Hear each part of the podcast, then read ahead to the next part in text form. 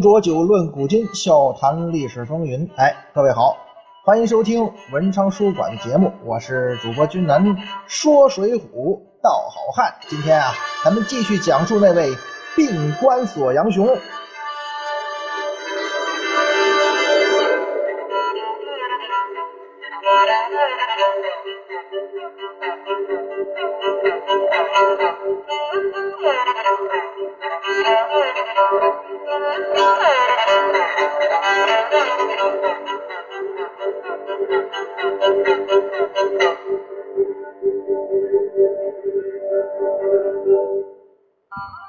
上一回咱们说到，杨雄行刑归来，遇到了那个踢杀羊张宝找他事儿。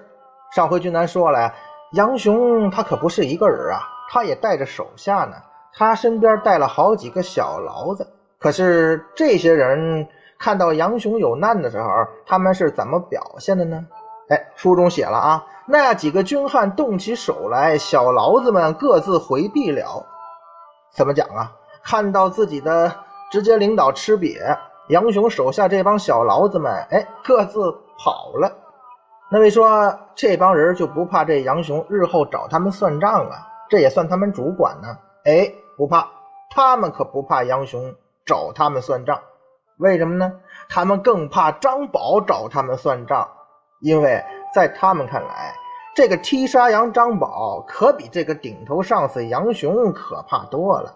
得罪这个所谓的顶头上司呢，其实没什么大事儿，倒是得罪了那个张宝，那就麻烦了。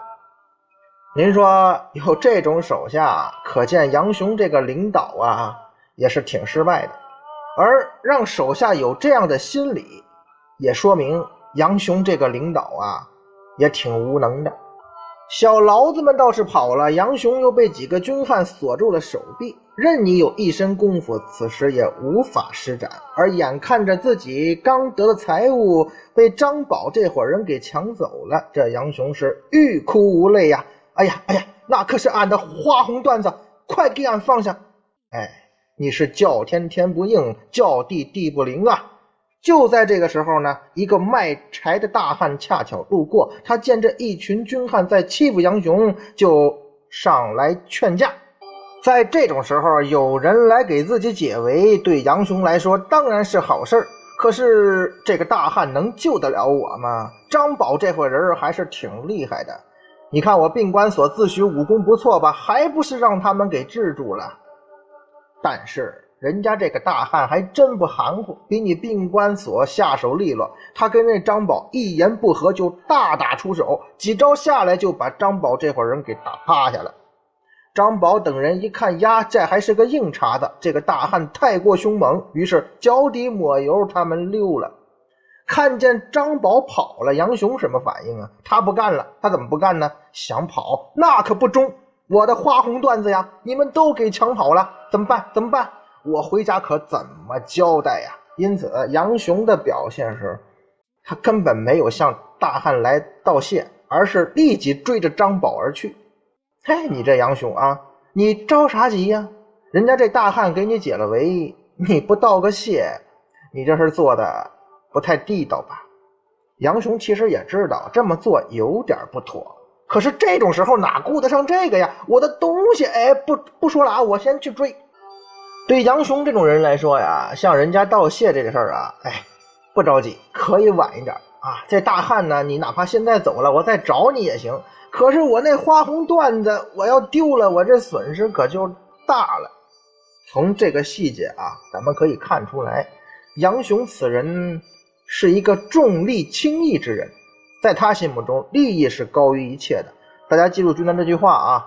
对于咱们接下来分析杨雄的为人命运，包括他在个人家庭和婚姻上很多问题的处理，都是从这个细节啊，能看出来他的性格，也能解释为什么后来他会做出了那些选择。那么有人肯定会问了，君南，这杨雄所看重的利益是什么呢？哎，眼前这就是那些身外之物啊，起码这个人啊，眼光有那么点短浅。就在杨雄追着张宝们讨要他的花红缎子的时候呢，这个时候的杨雄啊，反应有点恼羞成怒。当着那么多冀州城的老百姓的面，你被张宝羞辱了，要说杨雄啊，他也不会善罢甘休。哎，杨雄这时候倒是雄起了，而且他的雄起啊，立刻给他带来了好处。不但是张宝跑了，而且呢，杨雄期盼的救兵也来了。怎么呢？这回呀，他身边啊有了二十多个弟兄。哎，这些人是特意赶来帮忙的吗？还是说早就藏在周围了，等待时机再出来捞好处呢？这谁知道啊？只能问问这帮人了。反正他们挺会挑时候出现的。有了众人的帮忙，哎，杨雄很快就夺回了他那个俺的花红缎子。这会儿他才想起刚才给我解围那个大汉去哪儿了。我杨雄得报恩呐！哎，我赶紧去找他。最后呢，杨雄听说呀，那大汉跟俩人正在小酒馆饮酒吃饭。说到这儿啊，君丹说到这儿，估计大家伙也就听明白了啊。或者说，熟悉《水浒传》故事的人都知道，这个大汉就是咱们前面讲过的拼命三郎石秀，跟他在酒馆吃饭的就是戴宗和杨林。哈，杨雄呢就这么找了去了。可是杨雄的突然闯入，石秀没觉得怎么样，可把戴宗和杨林那是吓了个半死啊！我的妈呀，怎么不知不觉被当地公安给包围了？我我我们什么身份呢？这这这不吓死人吗？赶赶赶紧溜！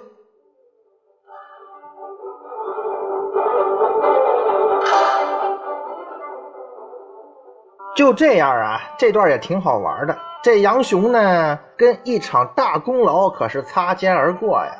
哎，如果杨雄知道刚刚溜走那俩人啊是梁山泊的贼寇，以杨雄的性格，一定要抓住他们。那样的话呢，我就会立下大功劳了。到那个时候，就能在冀州城的人面前扬眉吐气了吧？到时候谁还敢欺负我呀？哎，可惜呀。这只是平行世界可能会发生的事儿，在《水浒传》故事当中，起码作者施老爷子是不会让这种事儿发生的。主要是吧，杨雄他也未必敢那么做。如果杨雄真的有那种果敢和狠辣啊，他跟黄文炳学学，张宝会欺负你吗？那帮人会跑吗？那帮小牢子？当然，这就是题外话了。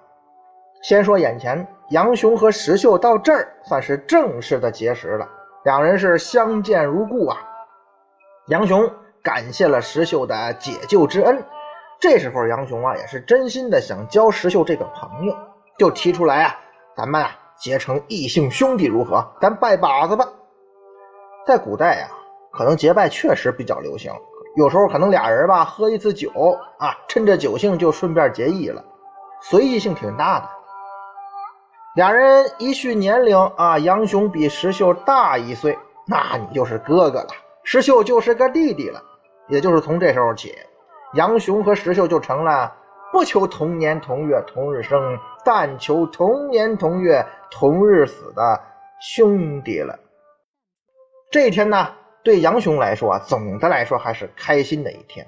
虽然说遇到张宝那点糟心事，可是剧情马上就转折了呀。我认识了石秀兄弟，我认识了我人生的后半生最重要的人啊！这话听着怪怪的啊。总而言之吧，真的好开心，好 happy。虽然先前张宝那事儿吧影响了一点情绪，不过啊，说实话，这些年嘛，我杨雄在冀州啊受欺负，我也习惯了，我心里早就不当回事了。但是跟石秀兄弟结义，我是真心的高兴啊。二人结义之后，正在高兴之余，杨雄的老岳丈啊潘公带着几个人找来了。为什么呢？因为这潘公得知啊，又有人欺负我女婿杨雄了。哎呀，我怕他吃亏啊，所以我就带着人来帮忙。不过潘公见到的却是杨雄跟石秀结拜成兄弟的情况。哎，潘公也很高兴啊。高兴之余呢，他也说了一句肺腑之言。咱们看原文啊。是这么写的：我女婿得你做个兄弟相帮，也不枉了宫门中出入，谁敢欺负他呀？看来啊，从潘公这句话，咱们能分析出来，长期以来哈，杨雄可不只是被张宝这样的无赖军汉欺负，恐怕是衙门里头那些同事们也经常的欺负他。哎，病关索杨雄啊！你真是对不起你这名儿，活的是真窝囊啊！杨雄跟石秀结拜之后啊，他就把石秀带回了家，介绍给自己的媳妇儿潘巧云女士啊，认识一下媳妇儿，这是我的结拜兄弟石秀啊。潘巧云女士，咱们前面讲过呀，那是一位美少妇，而石秀呢，一见到这个漂亮的嫂嫂。他就知道这个女人不寻常，这个女人不一般呐。可这位嫂嫂表现出来的不一般之处还在后头呢。石秀第一印象看到的不过是冰山一角罢了啊。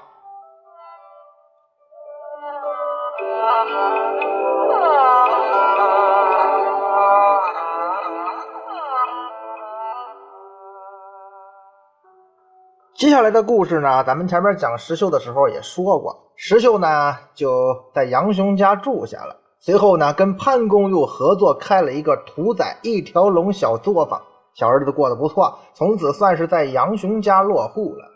而杨雄对于石秀这个结拜兄弟呢，也很放心，很多事儿都放心的交给他去办。为什么呢？石秀兄弟帮我办事儿，我就可以专心的上班工作了嘛。大卫肯定说了：“君南，你说这杨雄他是个工作狂吗？他怎么整天都想着工作、工作、工作呢？”哎，我们看到书中描写的杨雄的时候啊，好像他除了白天上班，就是晚上值班。哎，你这是干啥呀？那冀州城的大牢离了杨雄他就不转了，是怎么的？你家里头可还留着一个漂亮媳妇儿潘巧云女士呢？你整天往那阴森大牢里跑，你就不怕出事啊？其实呢，杨雄这么做有他的原因。远的不说啊，咱就说他为啥最近啊，就故事中描写这段，他为什么要天天值夜班啊？因为潘巧云要在家给自己的前夫做法事。这怎么讲啊？这种情况吧，咱说杨雄，你虽然嘴上不能说什么。但是他心里头并不痛快呀，我觉得只要是个男人哈，就能理解这种心态。这也不能怪他杨雄心眼小，这一般的男性啊，他是绕不过心理上这道坎的。就像说啊，两口子啊，你前男友跟你如何如何，那对于你老公来讲哈，他多多少少他心里头是有那么一点介意的，即使说可能嘴上不那么说。心里不痛快，嘴上也不好意思说。那为了避免这种尴尬，怎么办呢？我就借口工作忙嘛，我到单位先躲两天。那还有一个问题啊，杨雄明显是有那么点不高兴啊。那潘巧云和他父亲那个潘公，这爷俩看出来没有啊？那是肯定的呀。但是父女俩也根本不会把这种事儿放在心上。哇呀？为什么呢？因为杨雄啊，那是倒插门到老潘家来的，实际上，对吧？他在这个家里头根本没什么地位。别看你有着一个公务员的身份，可是，在老潘家，你的家庭地位是很低的。哎呀，说到这儿，咱们得感叹啊，可怜的杨雄啊，真是可怜。不管怎么样啊，杨雄选择回避呢，也是一个办法。那他回避了。家里头这些尴尬的事儿呢，就托付给了新晋的结义兄弟石秀。而石秀呢，这段日子来啊，呃，受到这个大哥杨雄的很多帮助，心里头是十分感激的。那对于哥哥交代的事儿呢，他也当然想极力的做好。咱们知道啊，拼命三郎石秀是个对工作很负责的人，而且心细如发。既然说杨雄让我帮忙照顾一下家里。也就是照顾潘公和嫂嫂嘛，那我就得尽心尽责去做，不是？这潘公潘老爷子倒好说，我们爷俩一起做过生意啊，做过买卖，这个有默契啊。主要是得看管好这漂亮的嫂嫂潘巧云呐。这个嫂嫂吧，我老是觉得她有点不一般，这个女人不寻常。其实啊，咱们也知道，石秀是猜对了。潘巧云女士那确实不是一般的女人。首先，咱们说啊，咱们知道前面曾经聊过，潘巧云是以寡妇的身份嫁给杨雄的，她是二婚。按说呢，这是它本身的一个短处。当然，上一集君南曾经说过，咱们在这儿啊没有说这个呃歧视或者说呃这个不尊重二婚女性的意思，只是说在咱们中国的传统文化，包括当时那个封建社会的情况下，像潘巧云这样的二婚女性，肯定会承受一些社会和舆论压力，那么在行为和言行上，那就会受到一些约束。但是啊，潘巧云女士不一样，她不一般嘛。尽管如此，她还是想追求一点刺激。哎，她总想给自己平淡的婚姻生活增添那么一点惊喜。而且，咱们看潘巧云是家境殷实，吃喝不愁。那么，对这样一个女人来说，能寻求刺激、乐趣和惊喜的事儿，那只有什么呢？就石谦那话：“这鸡呀，是偷来的好吃啊！”别说是小说，是古代，就是今天，类似潘女士这样的情况，那还少吗？那对于潘巧云的不安分，杨雄作为丈夫，他有察觉吗？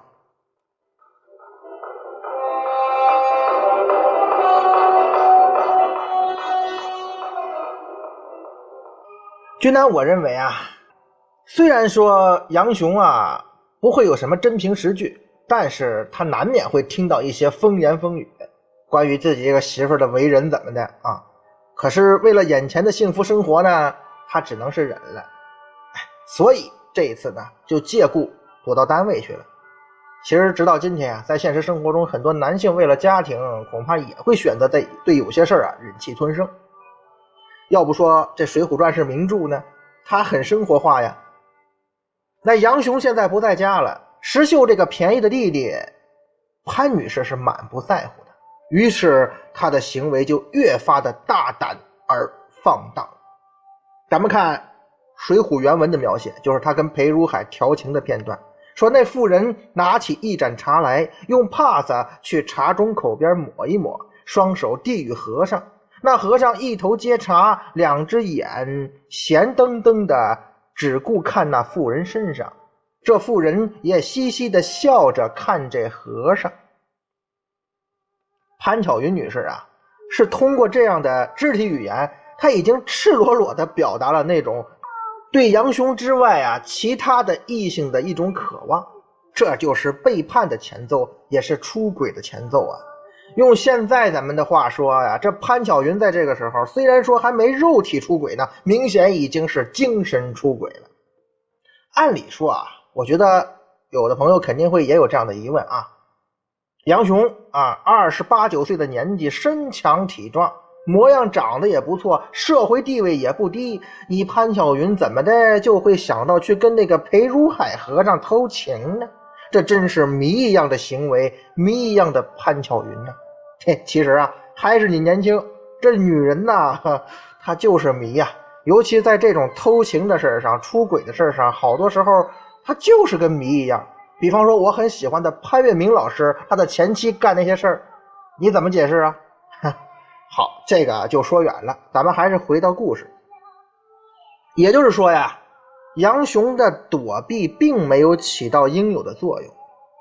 生活当中啊，人生当中有些事儿不是你想躲就能躲过去的，所以大家伙有时候如果遇到一些啊生命中不愿意面对的事儿，你终究还是要选择勇敢去面对的，那事儿你不去面对，他怎么过得去呢？你能逃避到什么时候呢？杨雄这时候也一样啊，他原本是想着我眼不见心不烦，可是事与愿违啊，他媳妇潘巧云并没有因为杨雄的处处忍让而有所收敛、有所顾忌，反而是胆子越来越大，事儿做的也越来越绝，终于跟这个裴如海裴和尚他是。有了奸情啊，出了这种事儿，那迟早是要暴露的。你纸是包不住火的。那么问题来了，潘巧云，你不担心吗？你不担心你这么做，杨雄会知道，会惩罚你吗？嗨，咱们看潘女士那一副不太在意的样子，好像或者说肯定，她根本不担心杨雄会对她怎么样。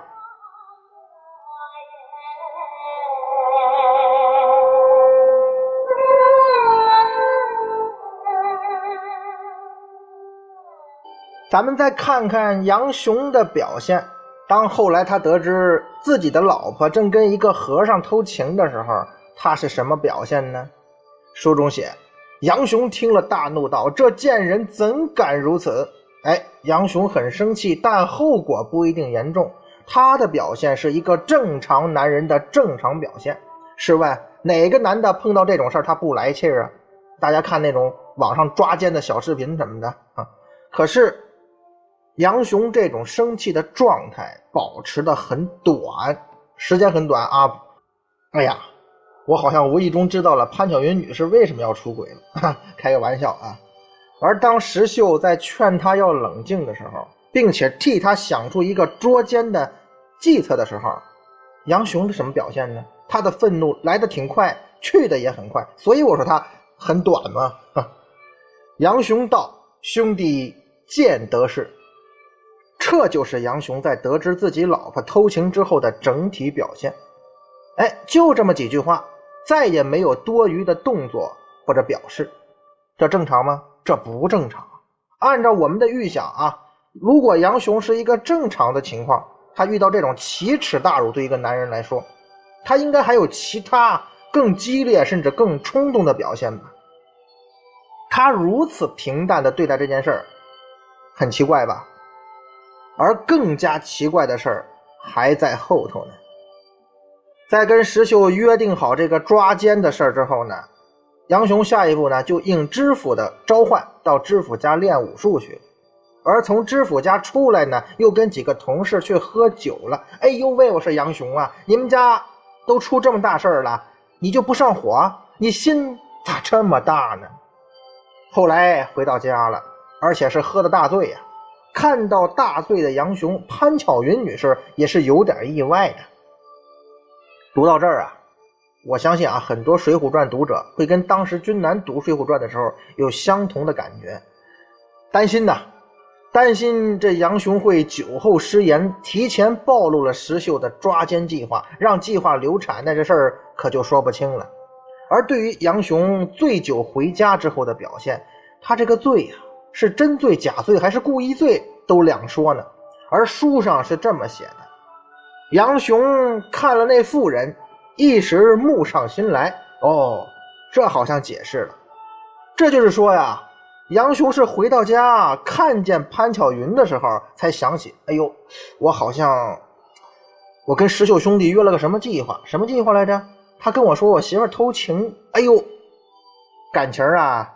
杨雄跟石秀见面之后，他压根儿就没把这事儿放在心上。杨雄啊，杨雄。难道你不认为你老婆偷情这事儿对你来说很严重吗？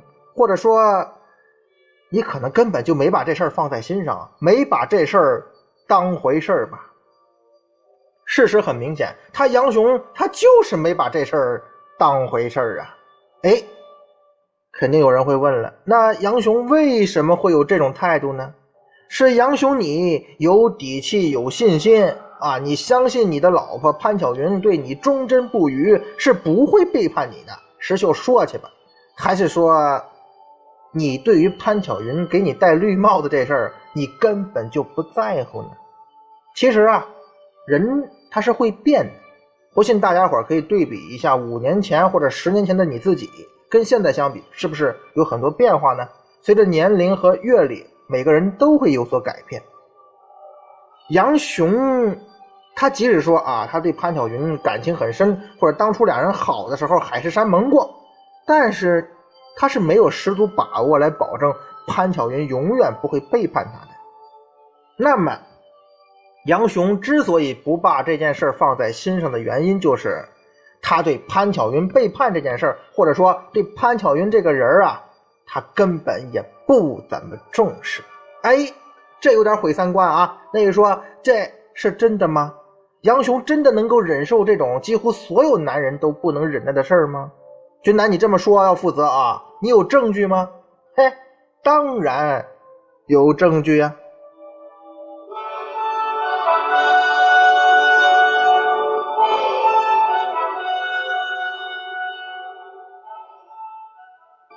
证据一：杨雄在酒醒之后呢？被潘巧云那几句谎话、几滴眼泪，居然就给蒙住了。然后当场痛骂石秀，并坚定地站到了潘巧云这一边。他相信啊，我老婆是清白的，那石秀在污蔑你。杨雄，你这么做其实就是在自欺欺人。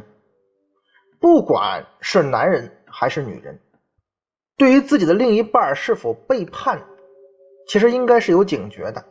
这种事儿还是那句话，哪里瞒得住啊？如果你枕边人真的变心了或者有事儿，你很难没有感觉的。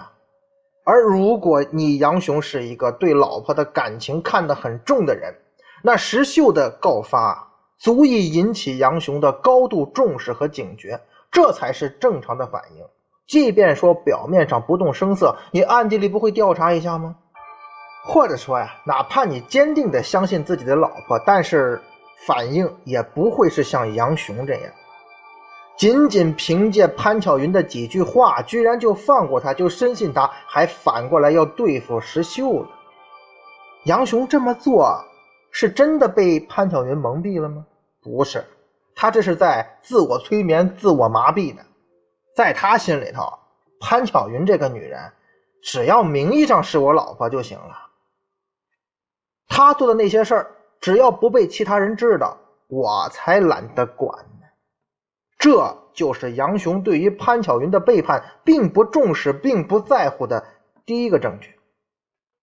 那么好，石秀接下来被赶走了。潘巧云也安抚好了，我杨雄啊，又可以开开心心的去上班了，岁月静好了。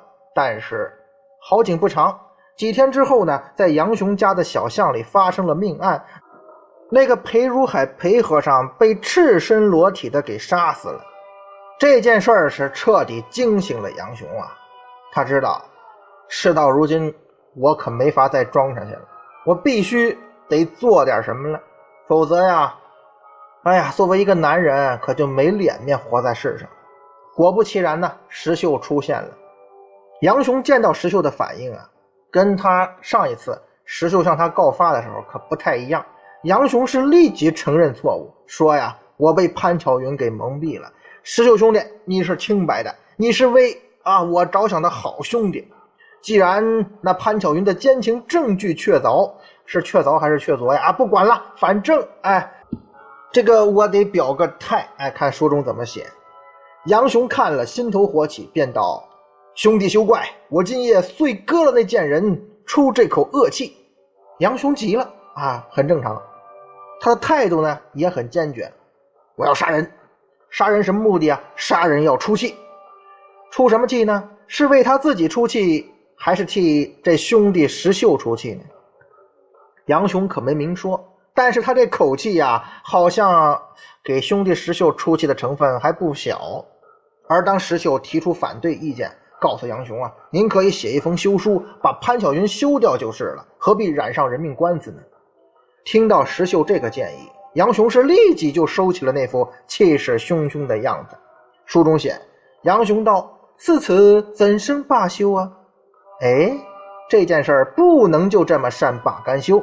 可是，哎，兄弟，你说，那我们应该怎么办呢？我应该怎么办呢？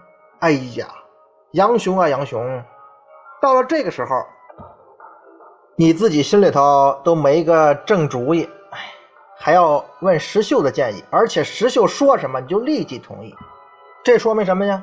这说明你根本就没有深究过潘巧云的心思，你不懂女人心，你难怪你被绿啊，这。就是杨雄对潘巧云的背叛并不在乎的第二个证据，他压根儿就没想过这事儿要处理，就想这么过去得了。看到杨雄的表现，石秀知道我这哥哥呀无药可救了。为了唤醒他，当然也有石秀自个儿的那点小心思啊。咱们前面讲石秀的时候曾经聊过，感兴趣的同学呢可以回过去再听。石秀怎么想啊？我必须要助杨雄一臂之力。让他挥起那把屠刀。接下来呀，杨雄果然是听从了石秀的建议，然后呢，骗这个潘巧云和侍女莹儿到了翠屏山。那么杨雄在决定带潘巧云去翠屏山之前，他想过怎么应付这个修罗场了吧？杨雄其实应该想到了，毕竟啊，事到如今呢，潘巧云出轨那是事实，潘巧云诬陷了石秀也是事实。那么你杨雄该怎么对待这个潘巧云呢？哎，石秀兄弟不是说了吗？让我一纸休书休了潘巧云呢？这有什么疑问吗？哦，那么说杨雄在来翠屏山之前，他没想过要杀潘巧云亡命天涯吧？没有这个心思，我真没有。为什么呢？如果杨雄之前就有杀死潘巧云的心，那在离家的时候就应该有所准备啊。但是咱们看书中描写就知道，后来杨雄是两手空空到翠屏山来的，也就是说这个时候啊，他还没有动杀心呢。而到了翠屏山，在石秀步步紧逼之下，杨雄最后终于还是拿起了屠刀，并且异常残忍地杀害了潘巧云和莹儿。潘巧云死了，杨雄的美好生活啊，他的过去也到此结束了。那么，潘巧云的死能够唤起杨雄的血性吗？过去的生活终结了，以后呢，你就要走上江湖路了。其实这个不好说呀，性格决定命运。但是潘巧云的死确实是让杨雄走上了当强盗的不归路。是之前杨雄在冀州城啊，在老潘家。他是个受气包，他是个窝囊废。那么，在来到血腥残酷的绿林江湖中后，他会大展雄威，他会真的雄起，他会重新开始一段崭新的人生吗？从后来的情节来看啊，答案是俩字儿：不会啊。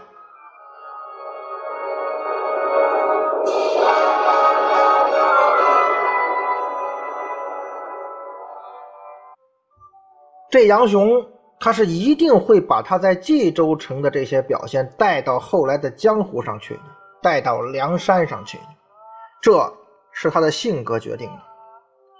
而在离开冀州城之后啊，杨雄这个哥哥就只配给弟弟石秀做配角了。上梁山之后啊，他连给石秀当配角的机会都渐渐没了，他已经变成一个纯粹的符号人了。别看啊，他的排名在石秀之前，那是因为什么呢？这梁山嘛，要有一个兄尊弟卑的优秀传统，并不是说你就比石秀强，比石秀优秀。更何况，梁山的领导们在听说了杨雄的一系列光辉事迹之后呢，给了他一个什么天牢星的封号？这为什么呢？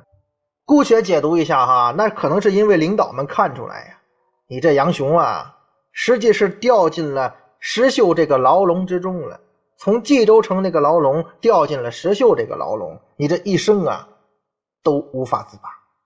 而杨雄上了梁山之后呢，他的表现机会也很少，他的出现和行动呢都是跟随着石秀的，他就像石秀一个影子一样。直到南征方腊，直到玉岭关下，石秀被射杀了，杨雄才算是摆脱了石秀的阴影。和石秀的影响。顺便在这插一句哈，石秀死的时候呢，杨雄没有表现出一点点的悲情，没有一点的悲情表示啊。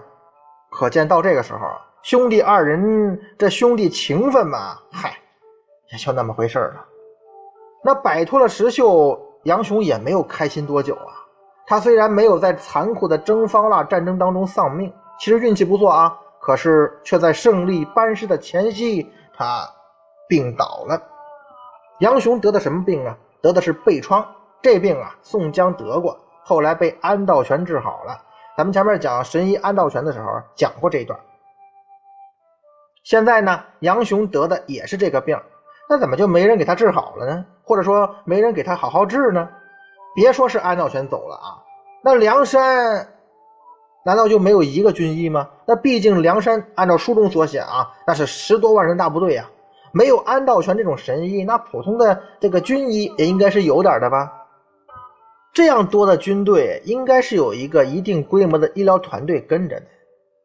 安道全即使走了不在这儿，那治这个背疮的方子有没有啊？有吧？可是不管怎么样啊，有这些条件，杨雄。最终还是死了。这其中除了有那么一丝阴谋的韵味之外啊，好像是作者有意的让杨雄把他这窝囊的命运进行到底的意思吧。杨雄的故事呢，到这儿就全部讲完了。那么又到了对他进行英雄好汉评定的环节了。嘿嘿嘿，看到他这一生啊，一如既往的窝囊的表现，英雄好汉，嗨，关他什么事儿啊？